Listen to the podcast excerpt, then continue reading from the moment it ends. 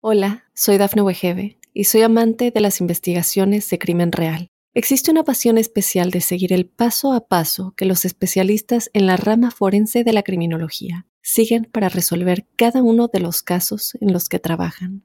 Si tú, como yo, eres una de las personas que encuentran fascinante escuchar este tipo de investigaciones, te invito a escuchar el podcast Trazos Criminales con la experta en perfilación criminal, Laura Quiñones Orquiza, en tu plataforma de audio favorita.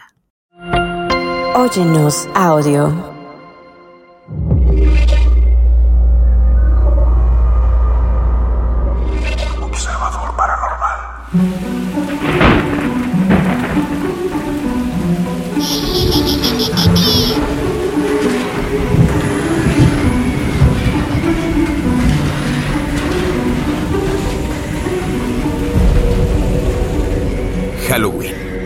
Una celebración que se ha disfrazado de diversión oculta una historia oscura que muy pocos se atreven a contar. ¿Qué secretos se ocultan detrás de las máscaras sonrientes y las risas infantiles? ¿Qué abismos se esconden bajo el manto de la noche en esta fecha tan singular?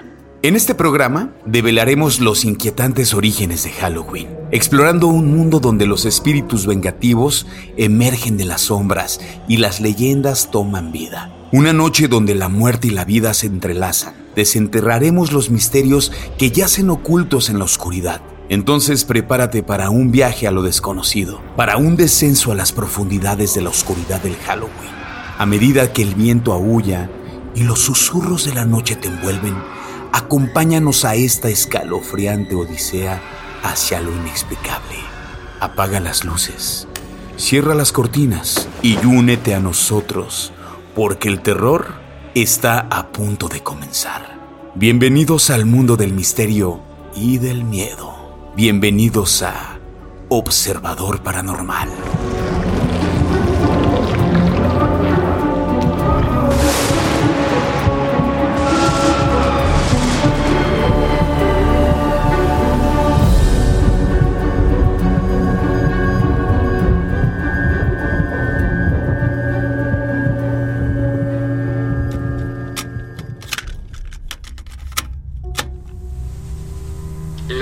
Del diablo para nosotros. O sea, si yo, yo quiero, yo voy al Señor de echarme y a quien le nos yo, o sea, Josué Velázquez a quien cree que le está pidiendo es al pinco, en una imagen muy distinta, porque nuestra imagen es un tronco y una piedra.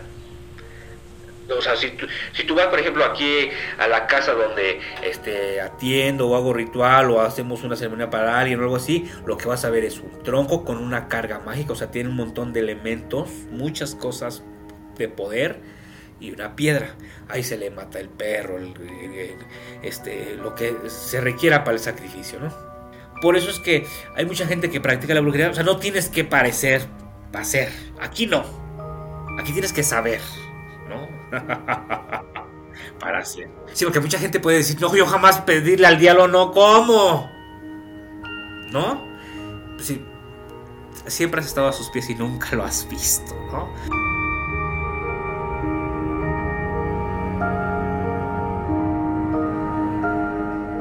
Bienvenidos a un episodio más de Observador Paranormal.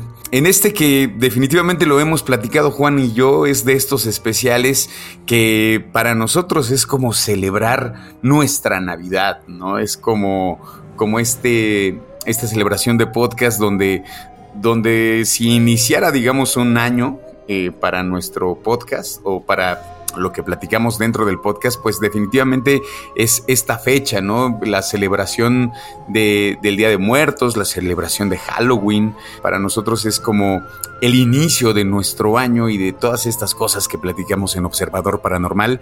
Y bueno, como siempre, aquí está mi queridísimo amigo Juan Manuel Torreblanca que comparte conmigo siempre los micrófonos. ¿Cómo estás, amigo? Muy bien, muy contento. Ahora sí, ya tenemos nuestro primer Halloween, nuestro primer Día de Muertos en Observador Paranormal. Estoy muy feliz. Les recomendamos que lo escuchen en la noche, que apaguen las luces, se pongan sus audífonos para que nos escuchen más de cerquita.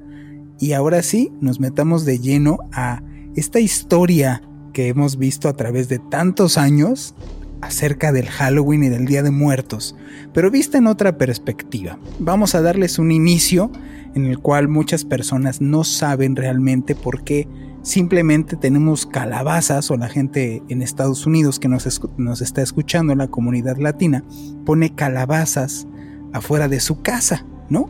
Y es una costumbre como muy repetitiva y aprendida, pero ¿de dónde viene pues esta leyenda, no? Y esta leyenda viene de, Irlanda, en donde un granjero llamado Jack, precisamente, que era conocido por su astucia y su tendencia a engañar a la gente, y según a esta historia, Jack se encontró una vez con el diablo. Yo sinceramente aquí dudo que este personaje como el diablo, el que hemos, está muy descrito como este malo de caricatura, ¿no? Pues si realmente fuera una entidad, como concebir que es esta entidad del diablo y caer en una treta que te la plantea cualquier simple mortal, pues obviamente vuelve a este personaje un poquito más cómico, ¿no? Entendemos que es un aspecto de leyenda. Y entonces, este personaje hace caer al diablo en un bar y siendo un hombre muy astuto lo engaña y lo logra convencer al diablo para que transforme una moneda con la intención de pagar una bebida, ¿no? Entonces él se transforma en una moneda y lo que hace es la moneda la guarda y en, en el bolsillo tiene una cruz y entonces atrapa al diablo. Porque obviamente es que Jack no es precisamente una muy buena persona. Hay variantes de esta historia en donde tiene que ver hasta Dios y otras variantes en las cuales Jack está eh, asesorado por, por seres celestiales. Pero originalmente es que Jack, que es este alcohólico, lo que hace es le hace tretas al diablo y termina en donde el diablo es eh, engañado por esta, esta persona, lo que le pide a cambio es en esa ocasión de la moneda, le pide tiempo, ¿no? Para que no se lleve su alma. Y cuando llega a cobrársela, lo vuelve a engañar y el diablo acaba subido en un manzano y este le hace le dibuja cruces alrededor del árbol y entonces como el, diablo ya no se puede bajar, le dice, ¿qué quieres a cambio? Y él dice que mi alma no te la puedas llevar. Y entonces cuenta la leyenda que Jack se muere, yo creo que de cirrosis, seguramente. Seguramente, seguramente, eso pasó con Jack. Y, y, acaba en el cielo, y en el cielo lo corren porque pues no era precisamente una muy buena persona linda, dadivosa, ¿no? Y acaba pues de regreso al infierno y en el infierno el diablo le dice, eh, ¿qué pasó? Si tú querías entonces tu alma y tu alma no me pertenece, entonces lo corre del infierno y le avienta un carbón encendido que Jack lo toma, hace un cuenco de un nabo, lo hace hueco, mete este carbón que no se podía apagar porque pues, era del mismísimo infierno pateado por el diablo, lo mete y su alma vaga en todo el mundo esperando descanso y esta forma que tiene el nabo es de donde nace esta calabaza. Cuando esta leyenda irlandesa llega a Estados Unidos, se entremezcla en la cultura aquí, pero aquí no había muchos nabos y había exceso de calabazas y entonces lo que hicieron es pues vamos a rellenar calabazas. Y por eso es esta forma de la calabaza en la cual adentro está iluminada y tiene representada supuestamente la cabeza o la forma de la cara de Jack, que la pones afuera en tu casa para espantar al diablo, para que no venga el diablo. Es importante platicarles estas historias o estas leyendas porque conforme vamos a avanzar vamos a entender un poquito más de que todo está em-, empezándose a ligar con esta fecha en la cual sí suceden cosas extrañas y están registradas históricamente en muchas culturas y no solamente en este aspecto de, de Jack, de que va alumbrando, ¿no? Que trae esta lumbrera en la mano, sino que empiezas a regresarte y empieza a tener más significado todos los simbolismos que tiene esta historia conforme vamos avanzando en, todo este, este episodio especial para ustedes. Exactamente, a mí me parece, me parece bien importante cómo eh, esta historia de Jack, que, inclusive eh, le hemos visto representada ah, en caricaturas, ¿no? Digo, ya sabrán a quién me refiero con el mismo nombre. en, ese sentido me parece como, como, como lo, comentabas ahorita, ¿no? Cómo estas historias se van entrelazando y cómo de pronto es como de, ah, caray, ¿por qué, ¿por qué las tradiciones son muy parecidas o que inclusive a veces podríamos decir el Halloween es bien diferente al Día de Muertos, ¿no? O sea, como tienen, vienen desde otros lugares. Lo curioso es que, bueno, se celebran en las mismas fechas Y ahorita hablaremos un poquito más adelante de, esta cuestión de las fechas, de la importancia del por qué se tienen que festejar justamente en, en estos meses, ¿no? Así es. Pero bueno, para darle continuidad, no sé si tendríamos que hablar más bien del origen, ¿no? ¿Cuál es el origen del Halloween? Y para hablar de esto, pues nos, nos tenemos que remontar justamente que los druidas desempeñaron este papel fundamental en el origen del Halloween. Tiene sus raíces en las tradiciones celtas. Los druidas y la festividad de Samaín, que eran los sacerdotes, los eruditos y líderes religiosos de la antigua sociedad celta, estos ocupaban una posición destacada en la comunidad. La festividad del Halloween o Samaín era de las cuatro festividades principales del calendario celta. Y los, eh, los druidas desempeñaban un papel muy importante en su celebración. Samaín marcaba el final de la temporada de la cosecha y el inicio del invierno en la cultura celta. Era un momento en el que se creía que la barrera entre el mundo de los vivos y el mundo de los muertos se volvía más delgada permitiendo que los espíritus de los difuntos regresaran a la tierra.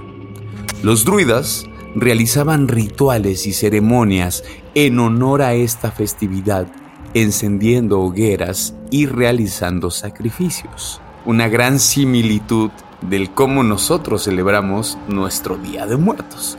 Esta idea de que los muertos regresan por un momento a visitarnos a la tierra. ¿no? Esto que hablábamos fuera, fuera del aire, eh, platicábamos cómo eh, en esta idea de cómo quizá estos mundos paralelos tienen esa línea delgada en este momento del año en donde pues todo puede pasar, ¿no? Y como tanto muchas cosas buenas o lindas o románticas, por así decirlo, pero pues también un montón de cosas muy malas. A medida que el cristianismo se difundió en las regiones altas, la iglesia intentó cristianizar las festividades paganas, como Samaín. Aquí hay un personaje importante, el Papa Gregorio III declaró que el primero de noviembre se iba a festejar el Día de Todos los Santos, que es una festividad cristiana para honrar a los santos y a los mártires.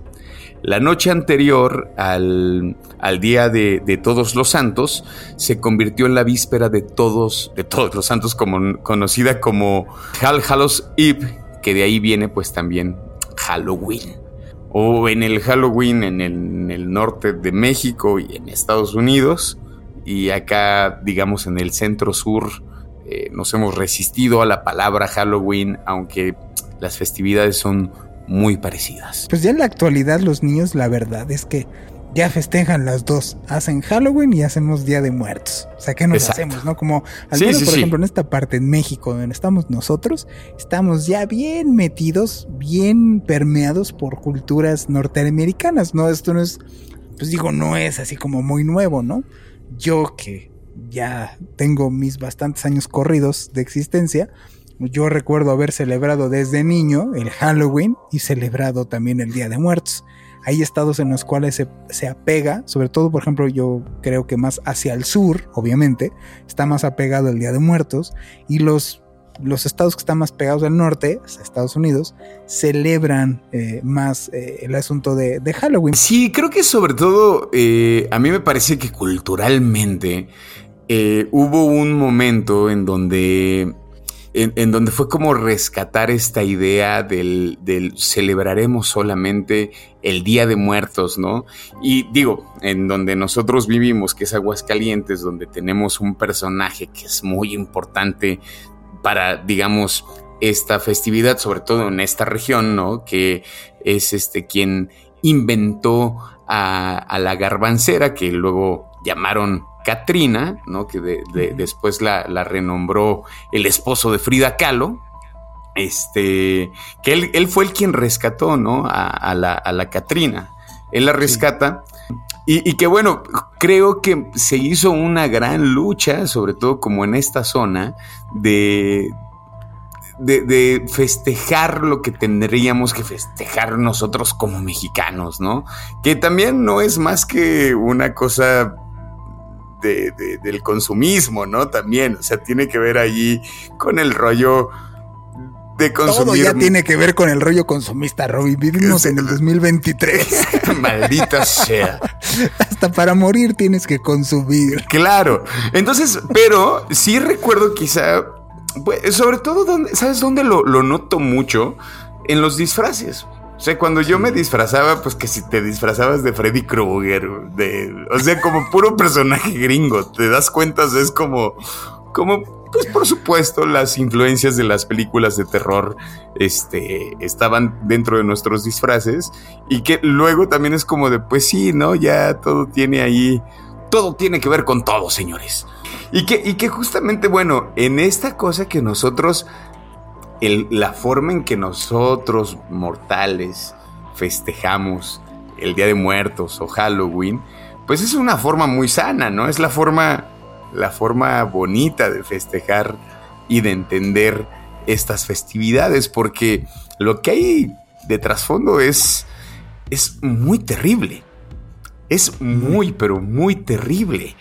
Nos vamos a ir a corte y regresamos para platicarles lo que seguramente mucha gente ya sabe, pero queremos compartirlo. Sabemos que igual hay un montón de gente latinoamericana ahí que tendrán sus formas de hacer sus altares, pero nosotros queremos compartirles como en México eh, es que hacemos un altar y estos niveles que tiene y explicarles de qué va nuestro altar de Día de Muertos. Así que volvemos eh, con Observador Paranormal.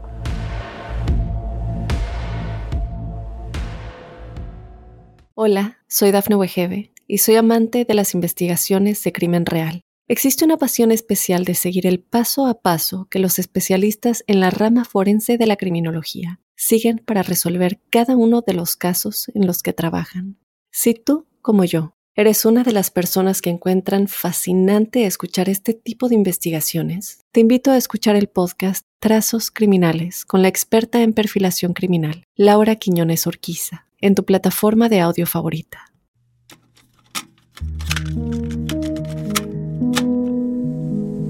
Bueno, entonces hay que tener mucho cuidado con las imágenes, hay que tener mucho cuidado con lo que recitamos, con lo que leemos, con la información que, a la que tenemos acceso. Así es, y agarras a los niños, agarran al niño y lo, someten a tortura, a espada, así, a tortura, y el niño está así, entonces está con la adrenalina al mil y está desarrollando, entonces cuando ya va a desfallecer, su cerebro como última pila, como última energía, avienta esta hormona, o sea, es la adrenalina que se transforma, entra en el torrente sanguíneo, entonces ahí los practicantes de esas sectas pues los agarran y, y empiezan a chupárselos, ¿no? Es lo mismo que la, esta, práctica muy común en, este deporte de luces, el, toreo, en la tauromaquia, en donde después del toro, pues su copita de, sangría, ¿no? Para tomar todo aquel energía que el toro desprendió, ¿no? O sea, eso es real, o sea, eso es real. Nada más que acá lo hacen con niños.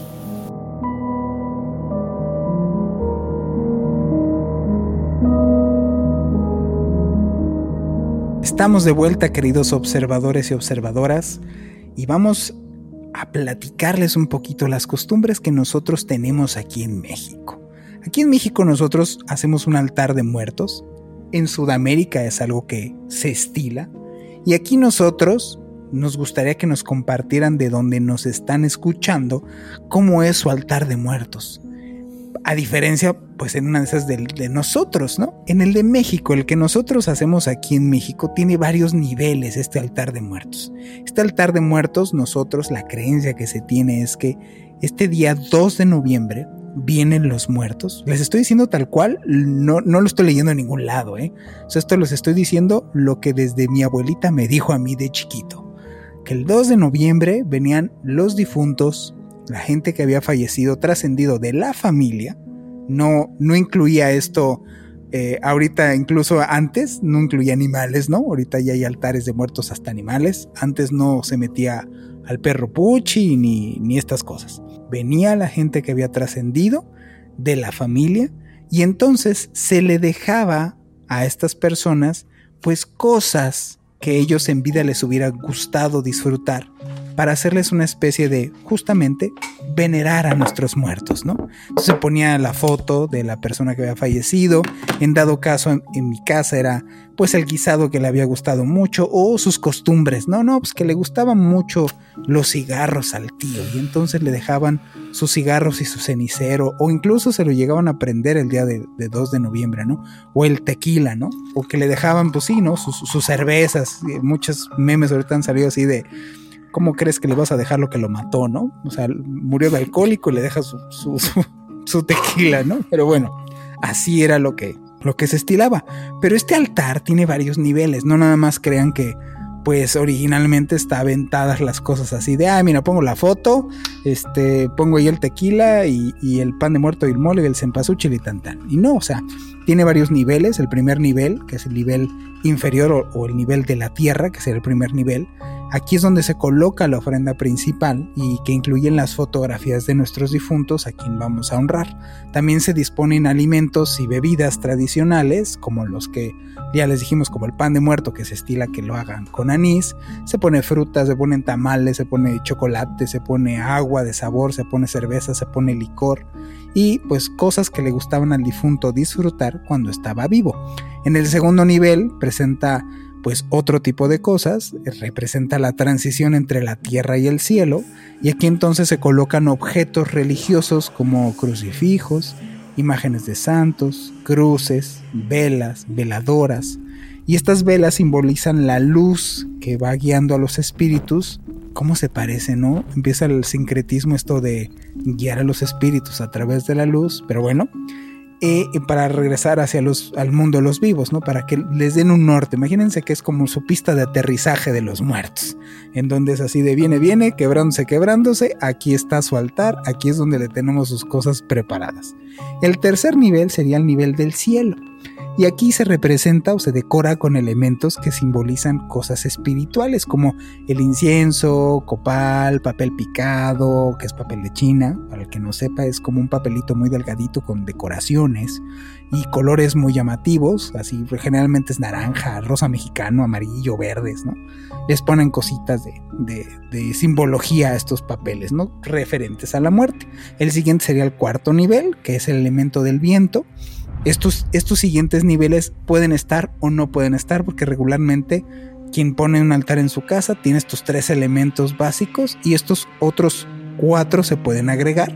Uno es el elemento del viento, que simboliza el viento y se adornan elementos que se mueven con la brisa, como les digo, como este papel picado, como molinillos de viento, como el papelito, como campanitas de viento, en donde pues los espíritus representan este movimiento que tienen en el altar. Es como para saber que tu espíritu ya está ahí en el altar. Es muy curioso porque yo no sé si Robin guarde de estas anécdotas, pero de lo que sí recuerdo es ver cómo eh, el licor bajaba. Yo se lo achacaba de niño decir, pues evapora.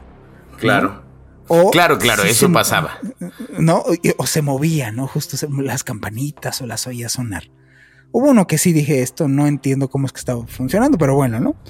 Este, y luego el siguiente nivel es el, elemento del agua, en donde se coloca agua para calmar la sed de las almas que regresan. Y también es donde puede incluir agua bendita y objetos relacionados con agua, como conchas marinas.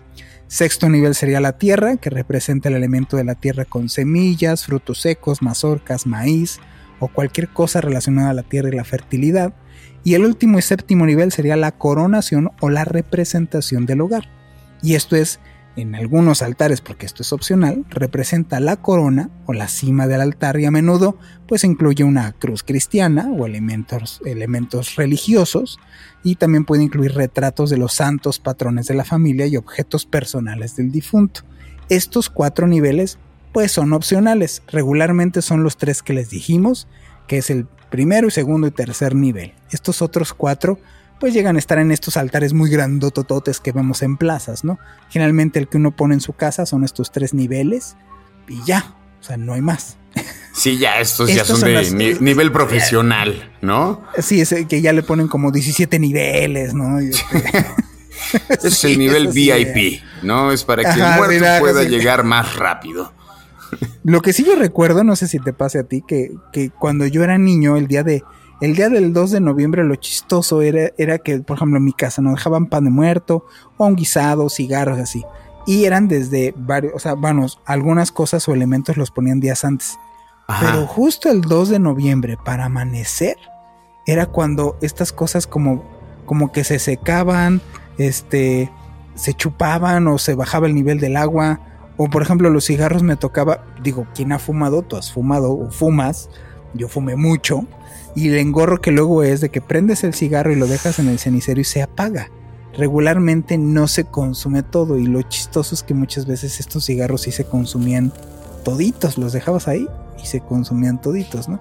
Sí es una sensación rara ese día, yo no puedo argumentar nada más porque pues, queda en, lo anécdota, ¿no? En el, anecdotario de decir, pues, sí es muy raro los días de, muertos, pero y tan tan.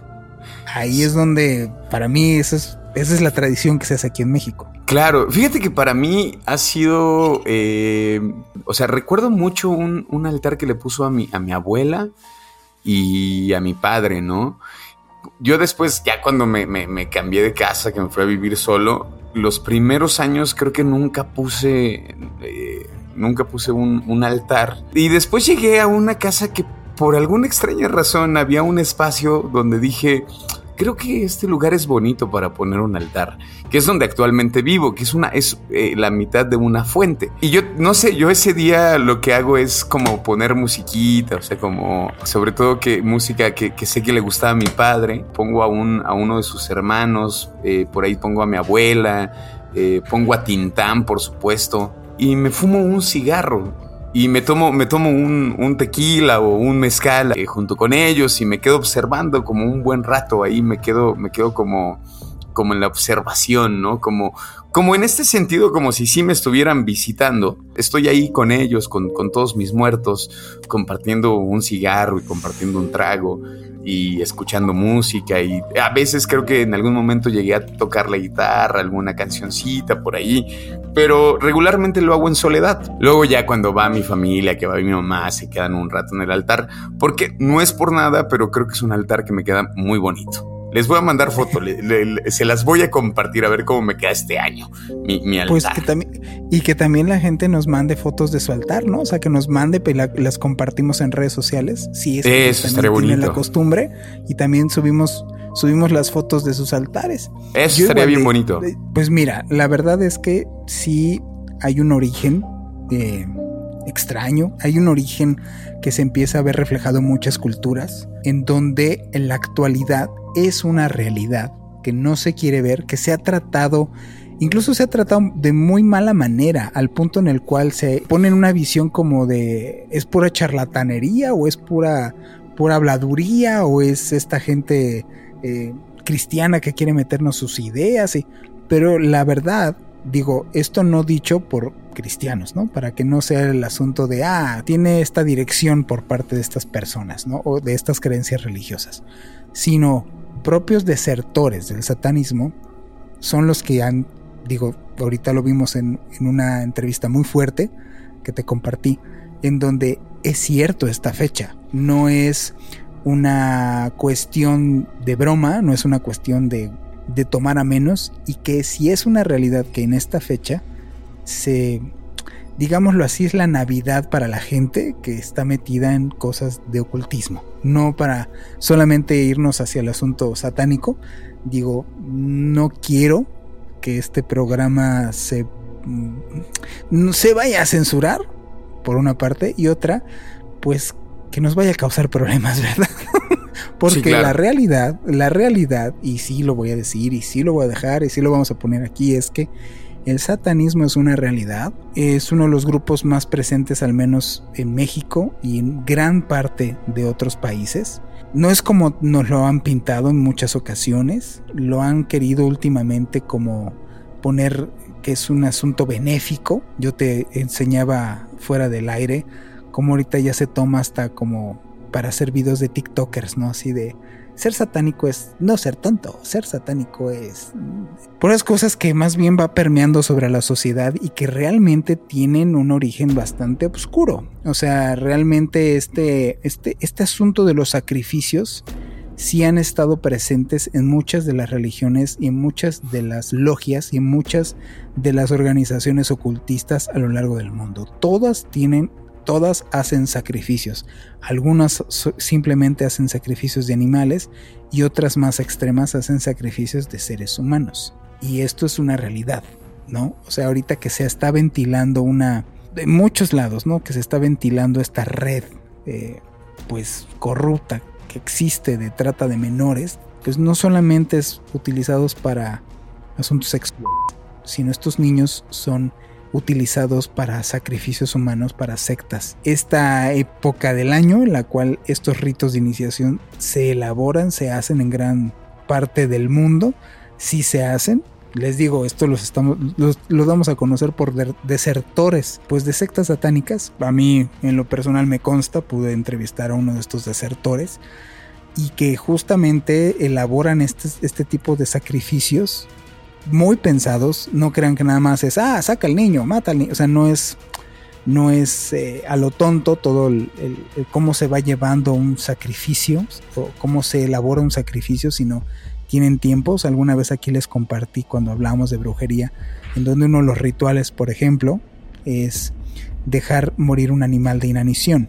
Y el, animal que muere de inanición no es cualquier cosa. es un, por ejemplo, un perrito que tú primero críes a papaches, lo lleves, se acercano a ti y así, y luego planifique su muerte para que muera de inanición en ciertas fechas.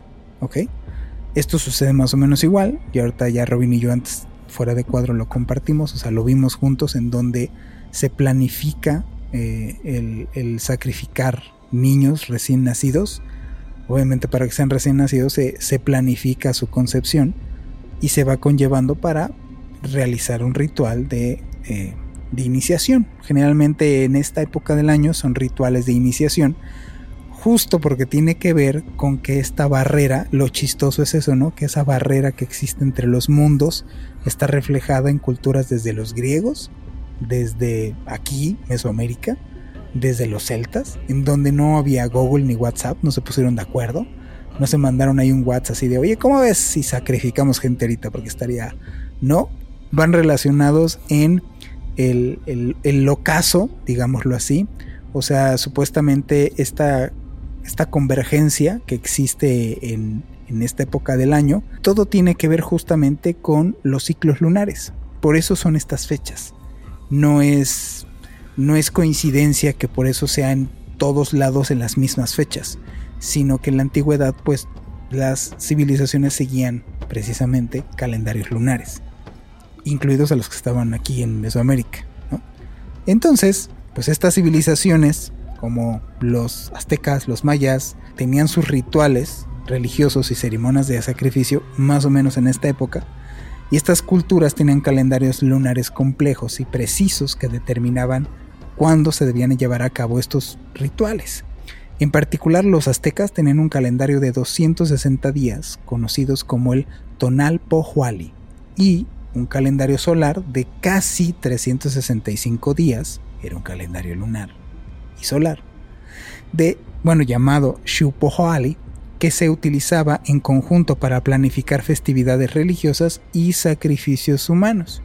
No es coincidencia que también esto pasara en culturas nórdicas y germánicas, en donde el calendario lunar también desempeñaba un papel importante para planificar estos rituales religiosos y sus festividades, y esas culturas celebraban festividades como el Blot, ¿no? que eran rituales de sacrificio animal y ofrendas a los dioses. La elección de las fechas para estos rituales se basaba en el ciclo lunar y las estaciones. O los afrocaribeños, en donde también el vudú haitiano o la santería cubana se basa en un calendario lunar, en donde llevan a cabo también sus rituales de sacrificio en estos días. Sacerdotes y sacerdotisas son las que veneran y hacen en base a este calendario, honran a los orishas y precisamente corresponden a ciclos lunares. Todo satánico sabe que el calendario que ellos siguen para hacer sus festividades se basa precisamente en ciclos lunares. Digamos el lado B, la parte oscura, la parte fea, la parte que no, no, no tiene que ver con disfraces y sonrisas y pedir dulces. Por ejemplo, lo que te decía yo y te compartía fuera de cuadro de pedir dulces, que viene de esta estas creencias que vienen de los celtas, de los druidas, en donde las brujas iban a pedirte a tus casas, iban a, a exigirte que les compartieras, porque venía el invierno, y si no, te robaban a tus hijos para sacrificios. Entonces este asunto ya después se desvirtuó en el rollo de truco o travesura, y que ahora ya te reparten dulces y si no te hacen una travesura, ¿no? Antes era o, tus hijos o me compartes. Los disfraces que vienen de, desde el asunto pagano, en donde lo que se juntaban en una hoguera, que también tiene que ver con la luz, ¿verdad? Para juntar la hoguera, que, que quemaban la cosecha y se juntaban las familias y se disfrazaban precisamente para que los espíritus oscuros no te encontraran. Digo, creo que inclusive como, como se festeja, ¿no? En varios eh, lugares del mundo, inclusive como, como lo hacemos nosotros en algunas regiones de México, ¿no? Este, esto sobre todo pasa mucho al sur, ¿no? Eh, la gente que va y vela toda la noche en el panteón, esperando a sus muertos, ¿no? Y que, y que la tumba no se puede quedar sola durante toda la noche, debe de, siempre debe de haber un familiar como ahí esperándolo, ¿no? Te digo, esa, esa parte a mí me parece bien bonita, me parece súper bella, este encuentro con, con tus muertos, pero todas... Romántica. Todas estas eh, eh, cosas que, que hay detrás, ¿no? O sea, como los sacrificios que se hacen, que podríamos pensar que en algún momento uno dice, no, bueno, eso ya no pasa, ¿no? Eso tiene que ver con, con los antepasados. En el pasado así se festejaban los sacrificios, ¿no? Y realmente, eh, digo, yo, yo lo pienso ahora, es bien sabido de, digo, pobres gatitos, ¿qué culpa tienen? Pero yo, es bien sabido de que sobre todo en estas fechas la gente anda buscando gatos blancos y gatos negros, ¿no? Que justamente sirven para, para el sacrificio. Eh, yo he sabido como de gente que, que, no sé, como buscan así de gatitos en adopción. Y entonces la gente que da gatos en adopción en estas fechas es como de tengan mucho cuidado a quien les dan los gatos en adopción porque es gente que está buscando sacrificar a estos pobres animales. Y lo que comentábamos fuera del aire, eh, que inclusive se puede ser como de grupos de sectas que tengan como mucho conocimiento y que están haciendo cosas súper terroríficas. Y también grupos que inclusive no saben ni lo que están haciendo y están sacrificando animales, ¿no? O sea, como cuando lo elevas y que te enteras que no solamente son animales, sino que son bebés. Eso es terrible. Es terrible esto como, como esta Navidad para, para los satánicos, ¿no? Esta, estas fiestas de, festejar el, Halloween, es todo este rollo del sacrificio que se tiene que hacer. Y digo, bueno, esta historia que, cuenta eh, este e, ex satánico, digo que él no quiso entrar, sino finalmente lo meten un poco a fuerza. Y todo ese sacrificio a mí me parece terrorífico. O sea, digo yo, nosotros lo decimos en el mejor sentido para nosotros en el programa, que es claro, es nuestra Navidad y es un gran tema, pero no debemos de olvidar que este tema del Halloween y esas cosas que se festejan desde el satanismo, de verdad que es terrorífico, Juan Manuel, es terrorífico. Sí. Datos duros de, por ejemplo, estadísticas del año 2020, 26.500 niños han sido reportados como extraviados en México, 26.500. Y al año, anualmente, se pierden 8 millones. No solamente estos niños son utilizados en explotación sexual, son niños que son utilizados en rituales. Hay un video muy famoso, y se hizo muy famoso porque la, la mujer se especula, porque realmente no, yo no he visto, a mí no me consta, yo no he visto que alguien bueno, saliera con el acta de función de la señora. Lo que sí es que la señora desapareció. Eso sí, salió en las noticias. En donde es una, una señora que están tratando de calmar. Que ve pasar un tráiler lleno de cuerpos de niños. Aquí en México. Y la señora está, está muy mal. O sea, está tratando de... Está, está como que le falta el aire. Y se quiere ir a su casa Pueden buscarlo en redes sociales. No sé si esté todavía arriba. Si está en una de esas, pues buscamos compartirles un video que se ha borrado varias veces.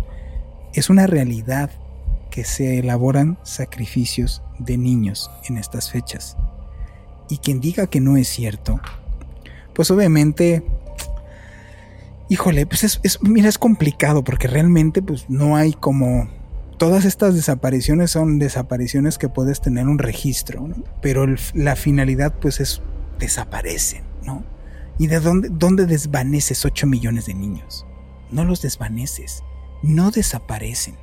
No son niños que te encuentras en la calle, no son niños que te encuentras en, en una isla como la isla de Epstein, que también, sino son niños que son utilizados para otros fines. Eso es lo terrible y es una realidad. Y yo te lo decía fuera del aire, pues parte de tener este podcast es tener este compromiso. La parte fea del Halloween, realmente terrorífica, la de miedo, no nada más es el cuento chino que te puede llegar a platicar un cuate que hace podcast y te va a decir, no, pues mira, existe la leyenda, por ejemplo, ahorita, ahorita lo que hemos dicho, ¿no? Y la leyenda de Hécate, Hécate que le hemos mencionado muchas veces aquí en este programa, en donde es la diosa griega relacionada también justamente con los vivos y los muertos, la brujería, la luna, la maldad, también la bondad, las encrucijadas, ¿no? Para que vean que es un tema que no es no es de antier ni de ayer, ni está solamente en una civilización o en otra, está permeado en todas las civilizaciones. Y que al día de hoy sí es un tema de responsabilidad, uno tiene una responsabilidad en un micrófono, que sabemos que nos escuchan nuestros observadores, en donde mi mensaje sería, póngale atención a sus hijos, póngale ojo a sus hijos, en serio cuídenlos. Estadísticamente la cantidad de niños que se está perdiendo es alarmante. No solamente estamos hablando de lugares en donde hay una guerra o lugares en donde está, eh, por ejemplo, que tú y yo vivimos en México y sabemos que aquí en este país eh, totalmente surrealista, diría Dalí, vivimos una situación de inseguridad, sino países que no tienen que ver con esto, también se están robando a los niños y con estas finalidades pues realmente tenebrosas a esta persona que comparte en una entrevista que pertenece a una secta satánica de niños, cómo acaba poseído. Yo tuve la oportunidad de entrevistarlo y es más terrorífico de lo que comparte a la hora de entrevistarlo. O sea, a la hora de entrevistarlo te va a platicar. Para quien quisiera conocer un poquito más, les decimos aquí el dato. Eh, la persona se llama César Neftalí. Lo pueden buscar así, César Neftalí y es una persona que declara abiertamente eh, haber pertenecido a una secta satánica, fue recluido desde niño, desde los 8 o 10 años, y acabó siendo castrado y, y, mató a su mamá enfrente de él y cosas terribles le sucedieron a esta persona, acabó poseído, acabó internado en el hospital y en el hospital le dijeron tú no tienes nada pero te estás muriendo, entonces acabó poseído y le hacían exorcismos, en fin, una historia verdaderamente terrible a él cuando tuve la oportunidad de platicar con él, lo que te transmite es el infierno por el cual vivió. Te dan ganas de abrazarlo. O sea, espantoso. De verdad horrible. Y qué terrible que alguien acabe viviendo una situación así. Tampoco es que estemos haciendo una escuela de padres. en este programa, ¿no? O sea, no se trata de eso, no se trata de que escuchen a Juan Manuel Torreblanca y a Roberto Belmo para que sepan cómo. Yo ni padre soy. este, o sea, no, se trata. No eres, no eres, porras, ¿no? Enfoque a la familia. Eh, eh, exactamente, no, no, no se trata de eso, sino esto que, que, dices como el el estar de cerca con, sus hijos a mí me parece importante porque justamente el caso de e, este caso que, estás comentando, pues él entra porque justamente sus padres no le ponen atención, en algún momento se le acercan y él lo que buscaba era una figura paterna y ante esta búsqueda y ante esta ausencia le encuentra en alguien más y es que lo van llevando hasta que lo meten eh, a, esta secta y no logra salir. Y, su historia es terriblemente triste. O sea, cuando, cuando trata de escapar la primera vez, eh, que, terminan castrándolo, luego lo hace, que, es como una advertencia, ¿no? La segunda vez, que es cuando eh, ve el cuerpo de su madre que van a, a, sacrificar, él no se da cuenta que es ella, que habían pasado años de no verla, y de pronto cuando la ve es como de no era así no era como pensaba que te iba a encontrar, ¿no? Y enfrente de él terminan sacrificándola, toda esa causa de que alguien no le puso atención de pequeño, ¿sabes? Que no estaba alguien ahí como para decirle, hey, todo va a estar bien. Acá está tu papá o acá está tu mamá, qué sé yo. Entonces también el cuidado no solamente es que se los vayan a robar y que eso es terrible, sino también esas consecuencias a dónde pueden parar, ¿no? Como de, ah, bueno, pues aquí está padre, ¿no? Ser eh, satánico es, es, la opción eh, en estos momentos. Y es como de, no, no es un juego, realmente eh, no es un juego.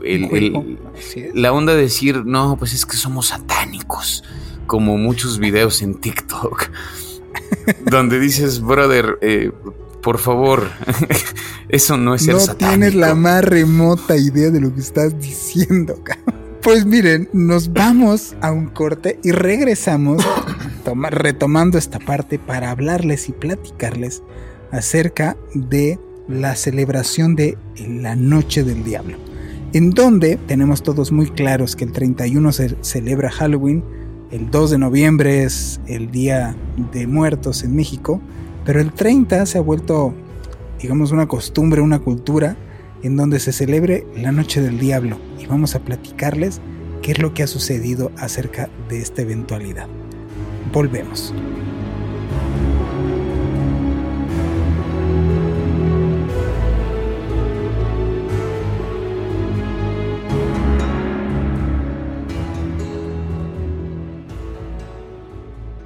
Hola, soy Dafne Wegebe y soy amante de las investigaciones de crimen real. Existe una pasión especial de seguir el paso a paso que los especialistas en la rama forense de la criminología siguen para resolver cada uno de los casos en los que trabajan.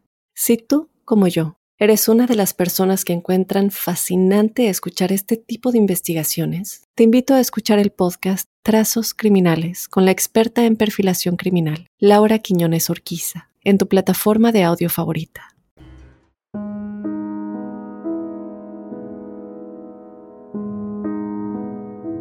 No es después de la vida cuando es Dios necesario. Es en el infierno diario cuando es preciso tenerle.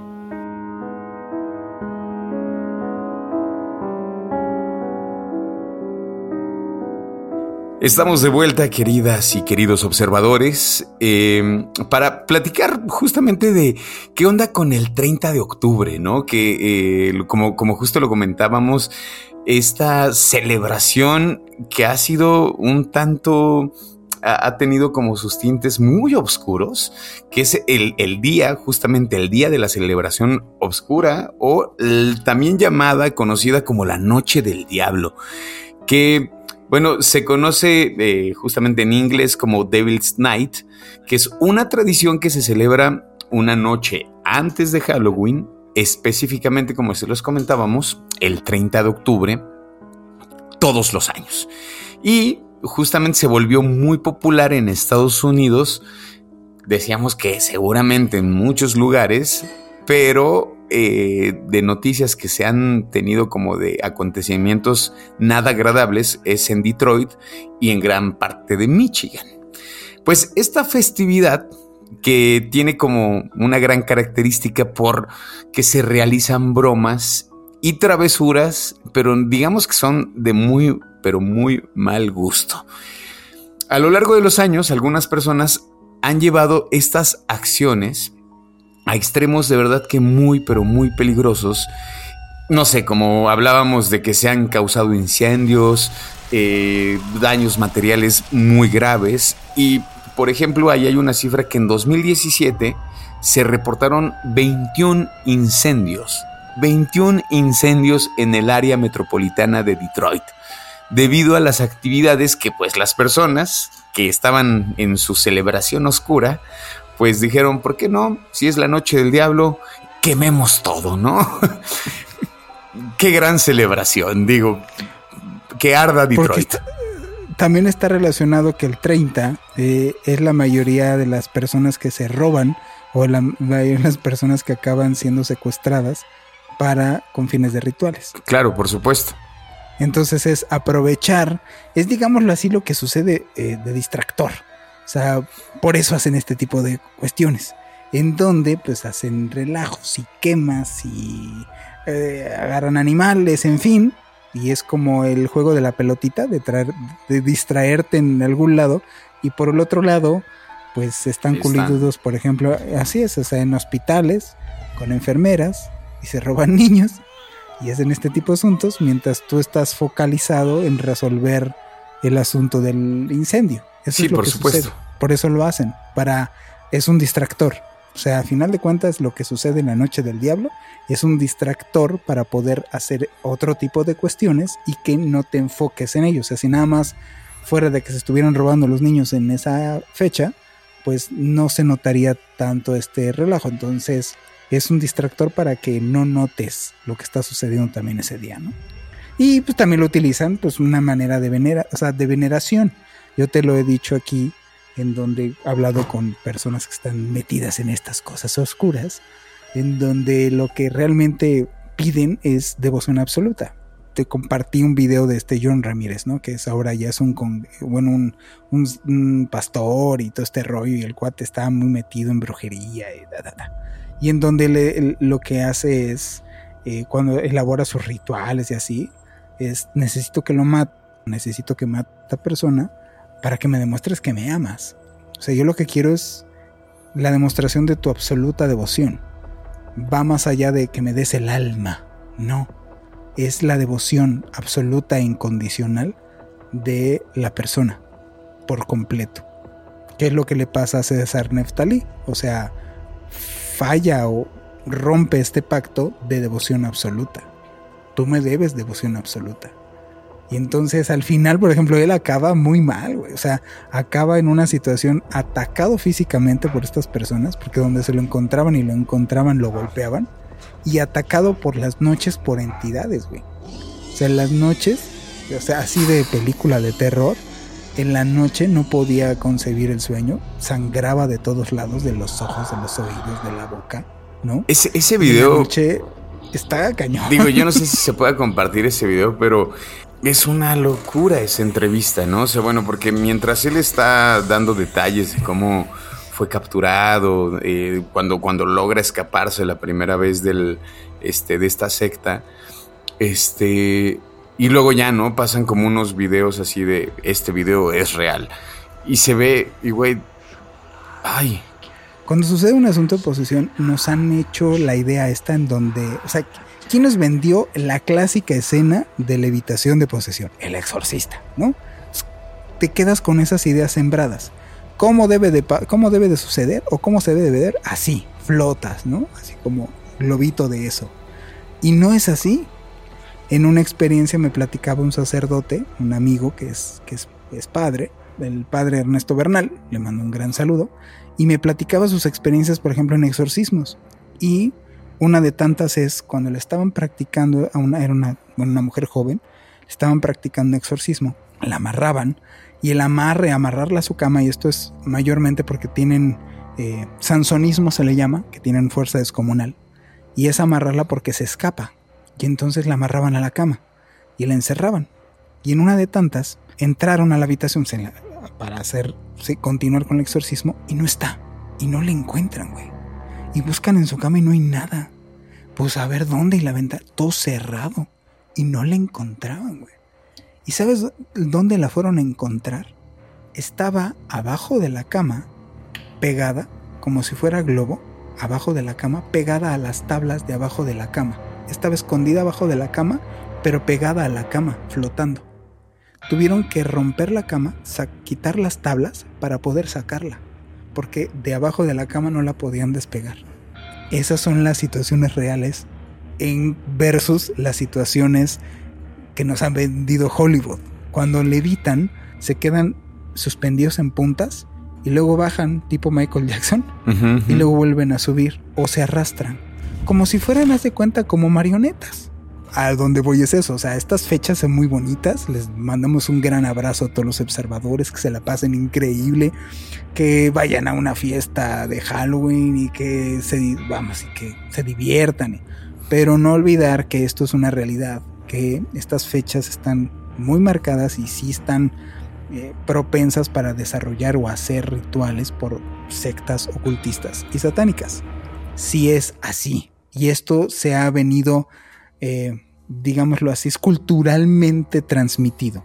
O sea, para, por eso les damos los ejemplos desde lo que pasaba en Mesoamérica o lo que pasaba con los griegos o lo que pasaba con los celtas, en donde sus creencias se basaban en que justo en estas fechas, coincidentemente, estas dimensiones, por poner su nombre, o esta bifurcación de realidad, resulta que el otro lado tenía más facilidad de tener un acceso. Entonces estos días son especiales.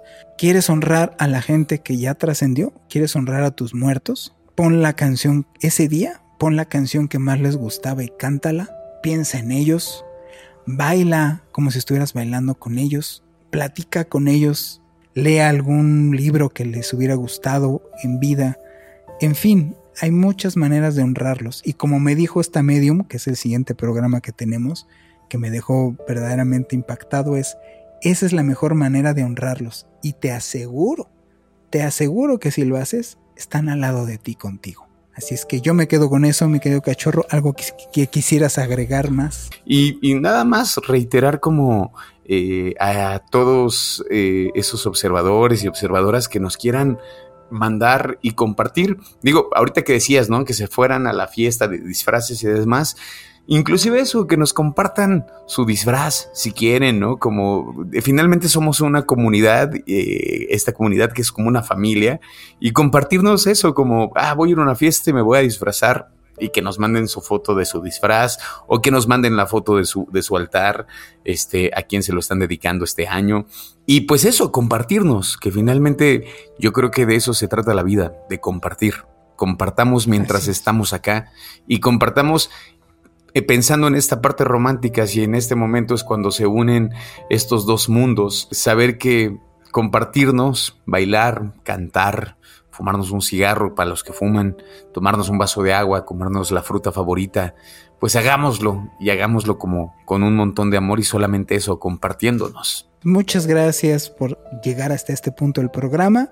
Les recuerdo estamos en todas nuestras redes sociales de Facebook y en Instagram para que nos manden y compartan estas fotos tanto de su altar o de su disfraz o de cómo se la van a pasar en esta fecha especial de Día de Muertos. Mi nombre es Juan Manuel Torreblanca. Mi nombre es Roberto Belmont. Y nos vemos en el siguiente Observador Paranormal.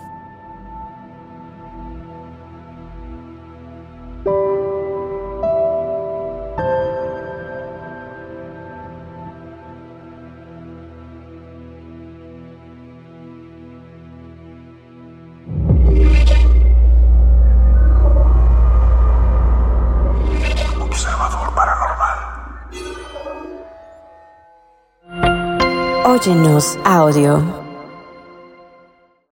Hola, soy Dafne Wegebe y soy amante de las investigaciones de crimen real. Existe una pasión especial de seguir el paso a paso que los especialistas en la rama forense de la criminología siguen para resolver cada uno de los casos en los que trabajan. Si tú, como yo, ¿Eres una de las personas que encuentran fascinante escuchar este tipo de investigaciones? Te invito a escuchar el podcast Trazos Criminales con la experta en perfilación criminal, Laura Quiñones Orquiza, en tu plataforma de audio favorita.